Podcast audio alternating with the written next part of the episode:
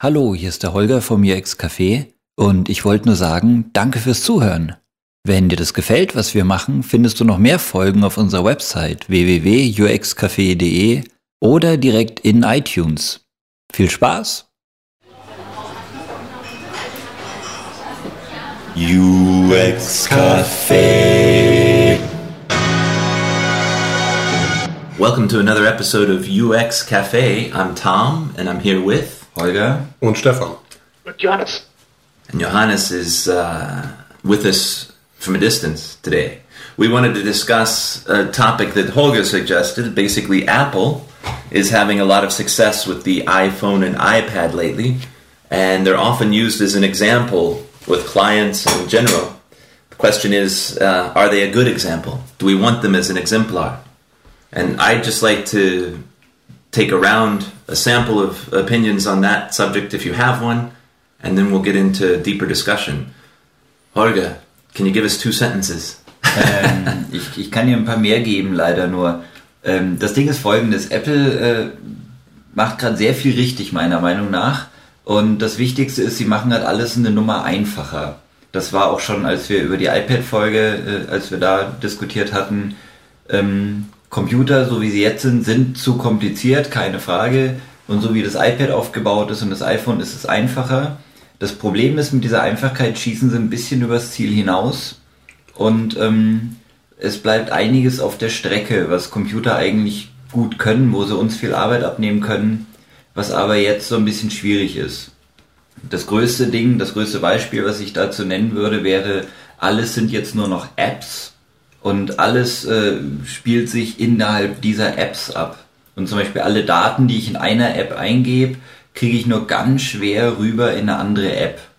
Gibt so ein paar Ausnahmen, so wie das systemweite Adressbuch oder ähm, Google Maps oder sowas, wo andere Apps sich andocken können, aber eine Third-Party-App zum Beispiel tut sich ganz schwer, irgendwas Vergleichbares anzubieten. Okay, we'll get into that deeper. Stefan, any opinion on the subject? Ja, also ich sehe die Entwicklung auch, aber ich sehe das weniger als ein Problem.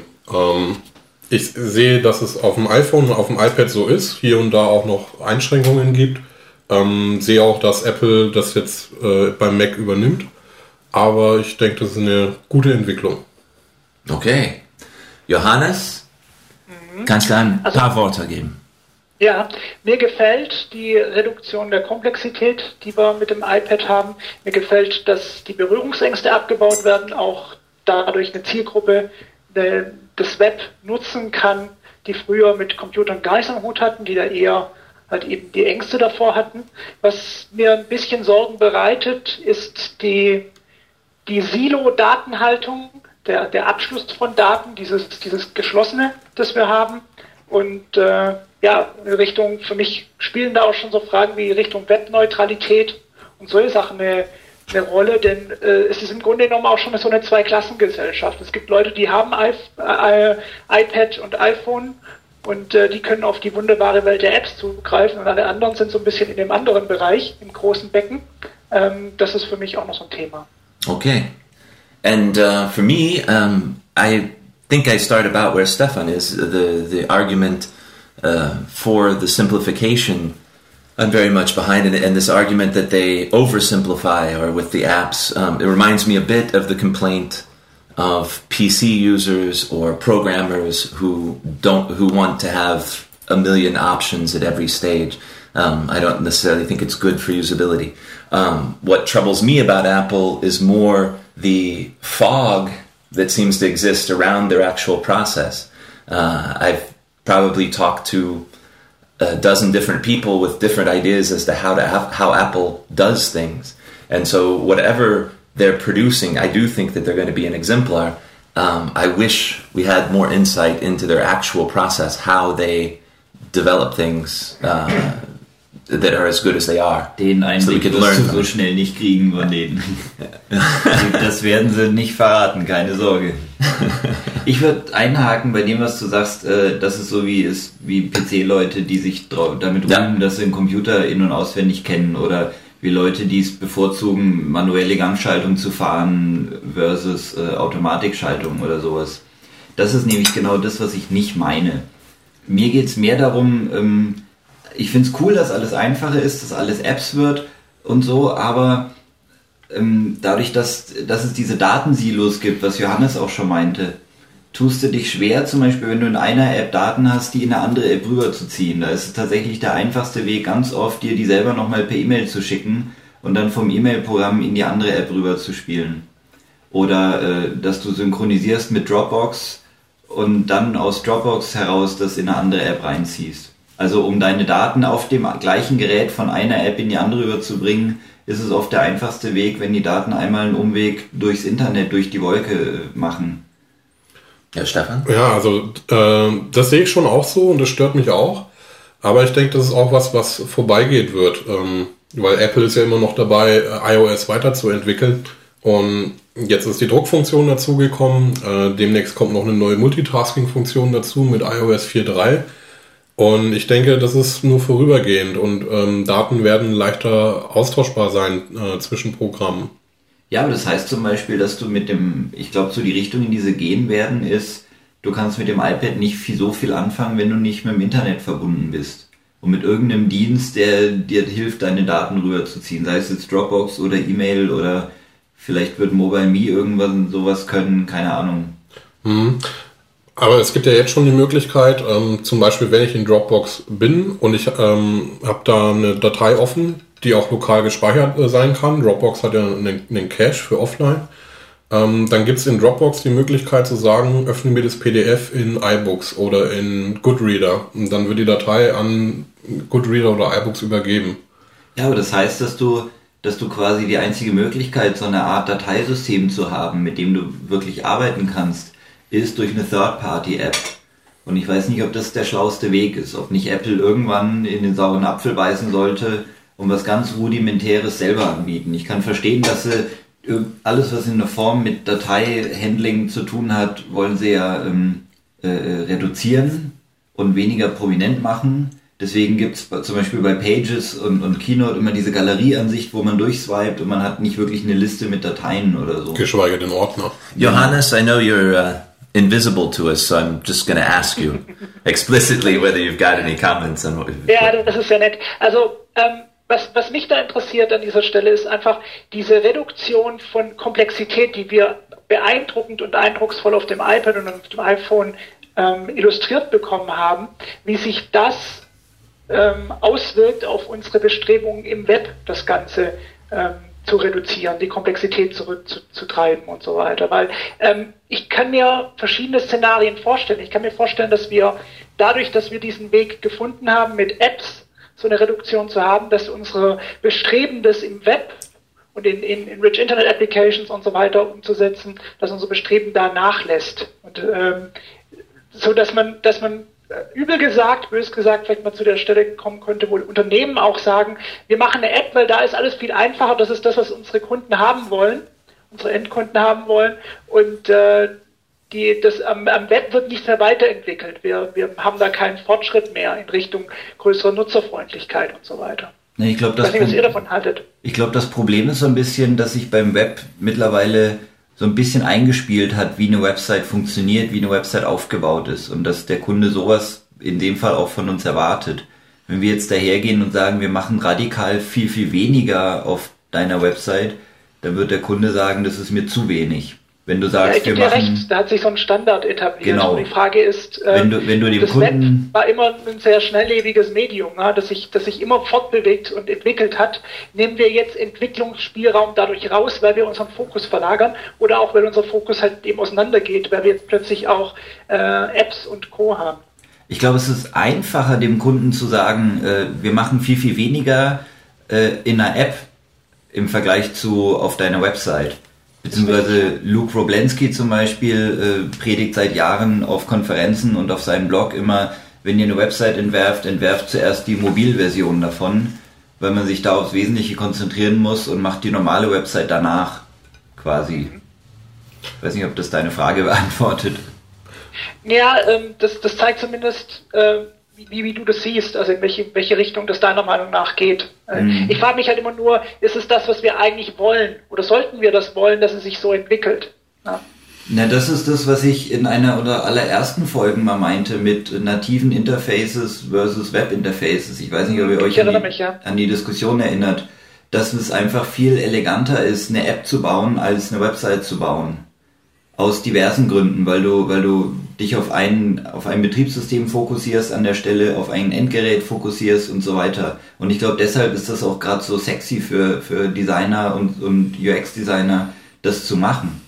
Stefan? Ja, aber ich frage mich immer, sind das unsere wesentlichen Probleme, die dadurch gelöst werden? Also haben wir nicht gerade das Problem, dass wir das Web, das volle Potenzial des Webs eben noch nicht ausgeschöpft haben im Sinne von einer Verknüpfung von allen möglichen Leuten, von allen möglichen Interessen, einen Austausch von, von Informationen und, äh, und Interessen über die Grenzen von einzelnen Devices hinweg. Sollte das nicht unser Ziel sein? Da gebe ich dir völlig recht.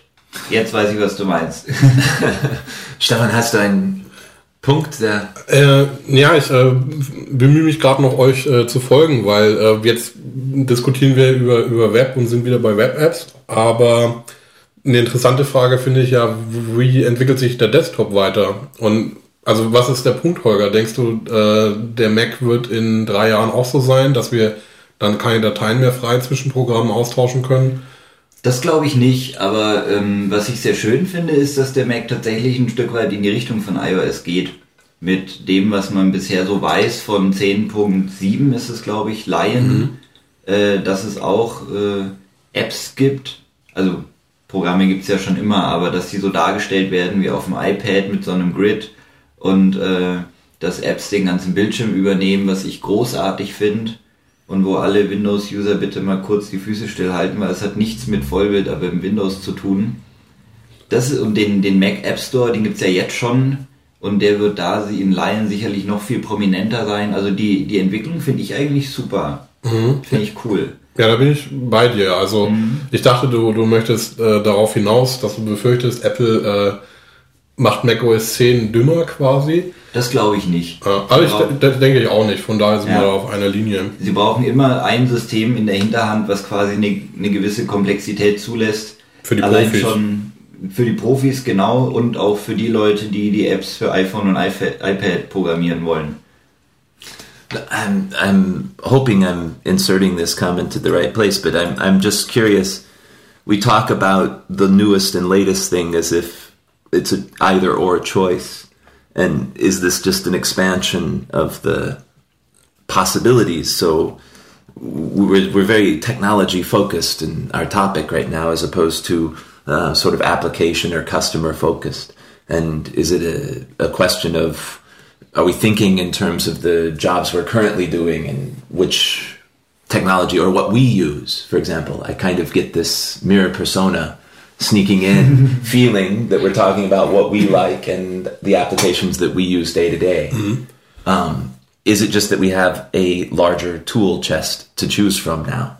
Is there some way in which the apps this kind of gated community is going to replace Also ich kann es mal, ich kann es mal versuchen, an meinem Medienverhalten ein bisschen festzumachen. Für mich ist es so, dass ich, ähm, und das knüpft an das an, was Holger und Stefan auch gesagt haben, für mich ist es so, dass der, wenn ich einen, Task zu tun habe, der großen Fokus verlangt, wo ich mich auf eine Sache konzentriere, dass da eigentlich so vom Gefühl her der, der Griff zur App für mich mittlerweile natürlich geworden ist. Das ist so die Sache, wo ich sagen kann, da kann ich alles andere ausblenden. Das ist eben halt dieser ja, Single, Single-Focus-Ansatz vielleicht von einer App, wo ich mich wirklich nur darauf konzentriere und alles andere ausblende.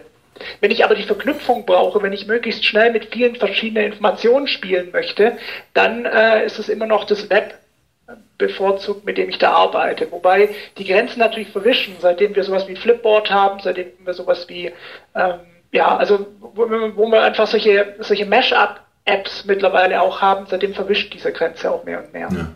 Can I ask you guys a question? I mean, it's I find it interesting. If we call it a tool chest, does everyone who is a UX designer need to have a, a- an iPad, an iPhone, and six other uh, of these technologies at hand in order to do the job? Na, jedenfalls, wenn man Apps dafür entwerfen will, sollte man schon so ein Gerät haben und auch nicht erst seit gestern, meiner Meinung nach. Denke ich auch, ja. Das ist wahr. Ich frage nur, wenn man sagt, ich bin UX Designer oder ich bin UX, are you guys saying this person should really have. This is a new enough space. The iPad, for example, you really need to have this in your hands in order to know what the possibilities are when you're. Uh, Na, wenn jemand, wenn jemand mir sagt, er ist UX-Designer, dann ist meine erste Rückfrage, UX-Designer für was? Und damit kann man es vielleicht auch schon eingrenzen. Wenn jemand sagt für alles, dann würde ich auf alle Fälle sagen, du brauchst auch ein iPad. Weil das ist die Richtung, wo es hingeht. Alle anderen äh, Firmen, die Tablets jetzt rausbringen, die äh, bringen es ja nur jetzt erst raus, weil sie abwarten wollten, was Apple gemacht hat. Also daran kannst du schon sehen, wo die ganze Industrie sich so hinbewegen wird. which which is interesting and a challenge to someone who thinks. Uh, for me, it was always a matter of abstracting away from the technology in order to do the best uh, user-centered design. In other words, you want to look at the task without necessarily thinking in terms of technological solutions. And somehow this this idea, which was a sort of ideal for me, collides with the idea that we've got these radically new technologies, and maybe you really have to be familiar with how they work. That could be just a business reality as opposed to a philosophical point. I'm Ich sehe es es aber auch ganz ehrlich andersrum als du, glaube ich. Also ich bin der Meinung, eine Lösung kannst du nicht unabhängig äh, von der technischen Implementierung sehen. Und äh, du solltest schon so viel Ahnung davon dann auch haben. Also, Stefan, ja. also ich, ich sehe es äh, so wie ihr beide. Ähm, einerseits so wie. Tom. Also ähm, man muss Dinge auch abstrahieren können und auf einem hohen Level sagen können, ähm, wir haben einerseits ein Unternehmen, das möchte gewisse äh, Dinge über einen Kommunikationskanal an eine Zielgruppe kommunizieren und diese Leute sollen irgendwas machen, die sollen sich informieren oder die sollen äh, mehr Infos anfordern, die sollen eine Hotline anrufen, was auch immer. Ähm, oder ähm, etwas benutzen, ähm, sei es jetzt eine App oder ein Prozess auf der Website. Also so diese abstrakte Sicht. Andererseits, um das auch gut machen zu können, da bin ich dann bei Holger, muss man auch verstehen, ähm, wie dieser Kommunikationskanal funktioniert. Also wenn es dann eine iPad-App ist, ähm, auf die man sich dann in der Strategie festgelegt hat, dann muss ich auch wissen, äh, was beim iPad geht. Oder bei einem anderen äh, Tablet, äh, die, weiß ich nicht, fünf Nutzer von äh, Tablet XY, die es dann noch gibt, neben dem iPad, dann muss ich halt dieses Tablet kennen. Oder, oder ähm, Kommunikationskanal, den wir, den wir alle sehr gut kennen, das Web oder ein Kommunikationskanal Mobile, ähm, weil da wieder andere Nutzungskontexte sind. Also ich sehe das so beides. Und I'll have to come back Also to für this mich- thing. Go, ahead, Johannes. Für mich sind es auch zwei aufeinander aufbauende, idealerweise aufeinander aufbauende Konzeptionsschritte. Das erste wirklich äh, ethnografische Überlegung, wenn man es mal so zusammenfassen möchte, wo der Nutzer im, im Vordergrund steht und dessen Ansprüche.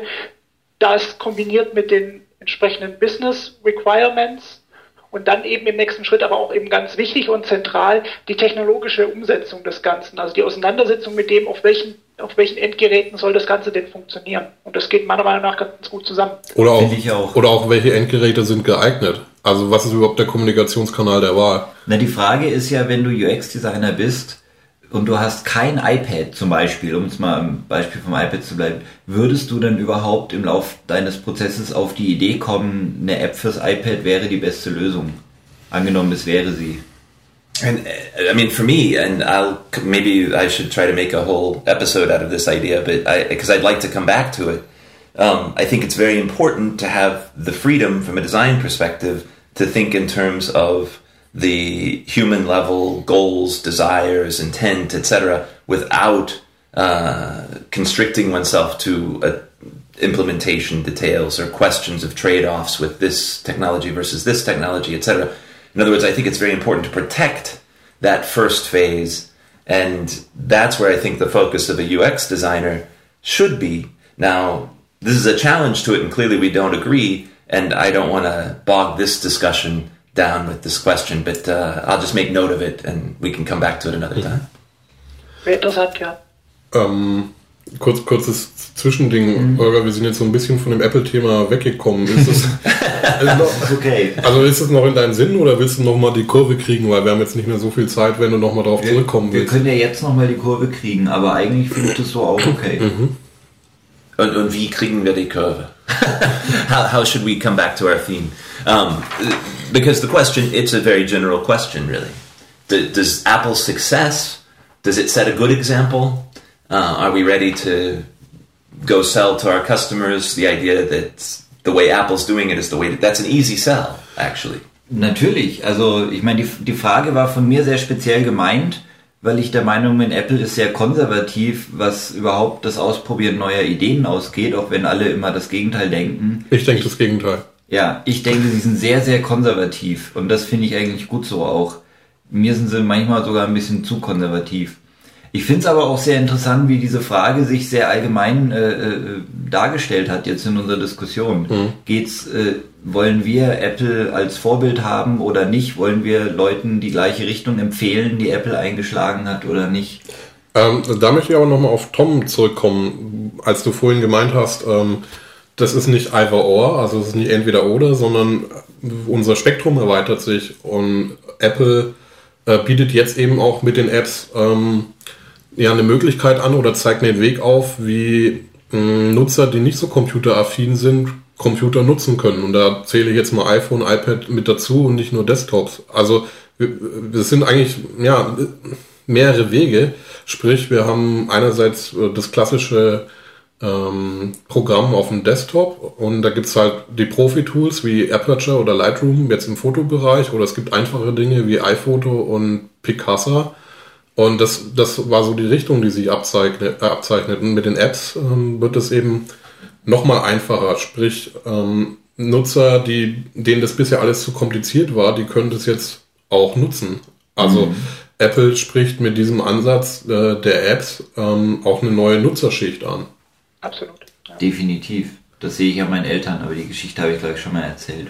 Ja, ich glaube auch, dass das iPad das der ideale Elterncomputer ist, äh, wenn es Ja. denn standalone funktionieren würde. Aber wer weiß, kann ja noch kommen. Wird irgendwann sicher kommen. Dafür haben sie noch zu viele Probleme. Wie synchronisiert man 16 oder 32 Gigabyte auf einen Schlag übers Internet? Ja. Aber wenn sie die Probleme gelöst haben, dann wird es auch Standalone sein. I, I, I'm coming back to the point Johannes made about for certain tasks, this uh, sort of single focus app model works. And I think that's the thing we should be most aware of as UX designers is that it's not an either or, that's what we just said, but that we, that we really pay attention to the fact that it depends on the goal and the task at hand. And that uh, it's one thing out of toolbox. So, Ja, und dass, dass, sorry, dass viele Menschen sich schwer tun beim Multitasking. Auch wenn sie es nicht selber zugeben und auch wenn sie es nicht selber wahrhaben wollen. Und ich glaube, dass viele Menschen sich mit dem iPad leichter tun, weil es sich quasi dazu zwingt, immer nur eine Well, App. the cognitive psychology zu reality is there is no such thing as uh, more than one. Exakt. Multitasking is sort of a myth in a sense. Exakt. Uh, I mean, it's multitasking. Clearly, it has a meaning for an, at an OS level, but yeah, the simplification can help a lot. Ja, für mich ist einfach nochmal, weil das für mich ein wichtiger Punkt ist, wollte ich es nochmal ansprechen. Für mich gibt es eine Form von guter Komplexitätsreduzierung, so darüber haben wir jetzt die meiste Zeit gesprochen und das, da ist für mich die Apps fast schon ein, ein klassisches Beispiel mittlerweile im, im, äh, im äh, Computerbereich. Aber es gibt für mich auch eine, eine negative Reduktion, nämlich immer dann, wenn uns nicht mehr klar wird, wie komplex die Dinge eigentlich im Hintergrund sind. Und das heißt, es ist nicht für den größten Teil äh, der, der Bevölkerung und so weiter interessant, aber ich habe so ein bisschen Bedenken daran, wenn wir eine ganze Generation von kommenden Leute dran gewöhnen, dass die Simplifizierung oder die Simplizität von Apps das ist, wie, wie sich das, wie sich das Web und wie sich die Online äh, zusammen, wie, wie sich die, die, die ganzen Informationssysteme vor allem irgendwie miteinander unterhalten. Weil das ist ja nicht die Realität. Es ist ja ein, ein Layer, den wir drüber legen, um das Ganze zu simplifizieren. Ich Aber weiß nicht, ist wie ihr das, dazu steht. ist das nicht das grundsätzliche Technologieargument? Kannst du ein Licht einschalten, ohne im Detail zu wissen, wie die, wie die äh, Anlage den Strom erzeugt? Ganz genau, das ist das Argument. Nur, Mhm. äh, und das ist auch für die allermeisten Leute ist es genau so. Ich weiß auch nicht, wie, ähm, wie, wie, wie eine Heizung im, im, im absoluten Detail, eine moderne Heizung funktioniert. Und trotzdem muss ich sie bedienen können und so weiter. Aber was ist mit den Leuten, die entsprechend immer auch noch diese, diese Neugier in sich behalten müssen, zu sehen, wie, wie das dahinter ist und das dahinter natürlich auch vorantreiben müssen, also im Sinne von Informationstechnologien weiterentwickeln. Aber die können, die können ja Heizungsbauer werden. Ähm, also es hindert einen ja nicht daran, äh, sich doch trotzdem tiefer mit dem Thema zu beschäftigen. Da war vor, ich glaube, zwei Jahren oder so mal ein guter Artikel von John Gruber auf Daring Fireball, Ähm, das ist doch super, dass sich Leute äh, mehr und mehr mit äh, Computern beschäftigen, auch wenn es quasi aus unserer Sicht auf einem einfachen Level ist. Aber es gibt immer die Leute, die äh, dazu in der Lage sind, sowas zu programmieren. Sorry to say this, but I think we're finished with our time for this week. So I, I'd like to give you all a chance to sum up. So start with Holger. Okay, ähm, ich finde die Richtung, die Apple eingeschlagen hat, super. Und sie machen mehr richtig, als vielen Leuten, glaube ich, bewusst ist. Ähm, sie brauchen halt noch so ein paar Sachen, wo sie gerade zu konservativ sind. Zum Beispiel Datenaustausch zwischen Apps ist so ein Beispiel. Aber generell finde ich super und ich bin der Meinung, wir als UX-Designer können eine ganze Menge davon lernen. Ich denke, dass Apple sehr progressiv ist im Gegensatz zu konservativ, weil Apple mal wieder die Richtung vorgibt und äh, innovativ ist. Und äh, die Industrie, die macht es jetzt nach. Äh, einerseits mit dem iPad, andererseits mit den ganzen App Stores, aber auch mit äh, dem Modell, äh, Programme einfacher zu machen. Also ich habe ja so eine stille Hoffnung, dass Microsoft vielleicht mit Office 2020 dann auch mal drauf kommt, äh, dass man Programme einfach machen kann. Aber ich denke, Apple gibt da die Marschrichtung vor. Johannes, do you have some parting words for us? Ja, also für mich ist es auch so, dass das progressiv in diesem Bereich eigentlich derzeit nur Apple ist. Die anderen laufen entsprechend irgendwie hinterher.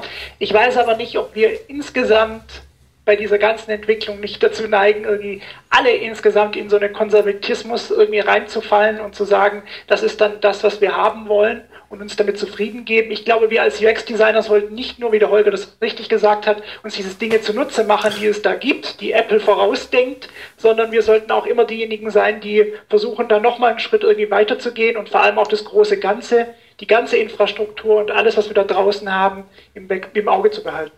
Okay.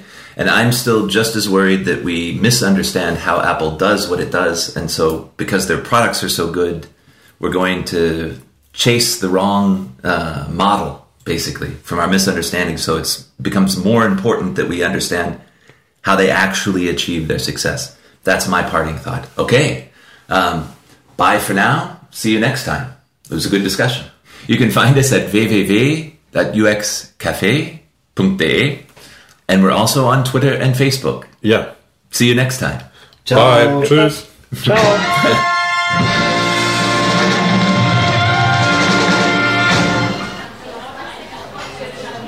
UX Café.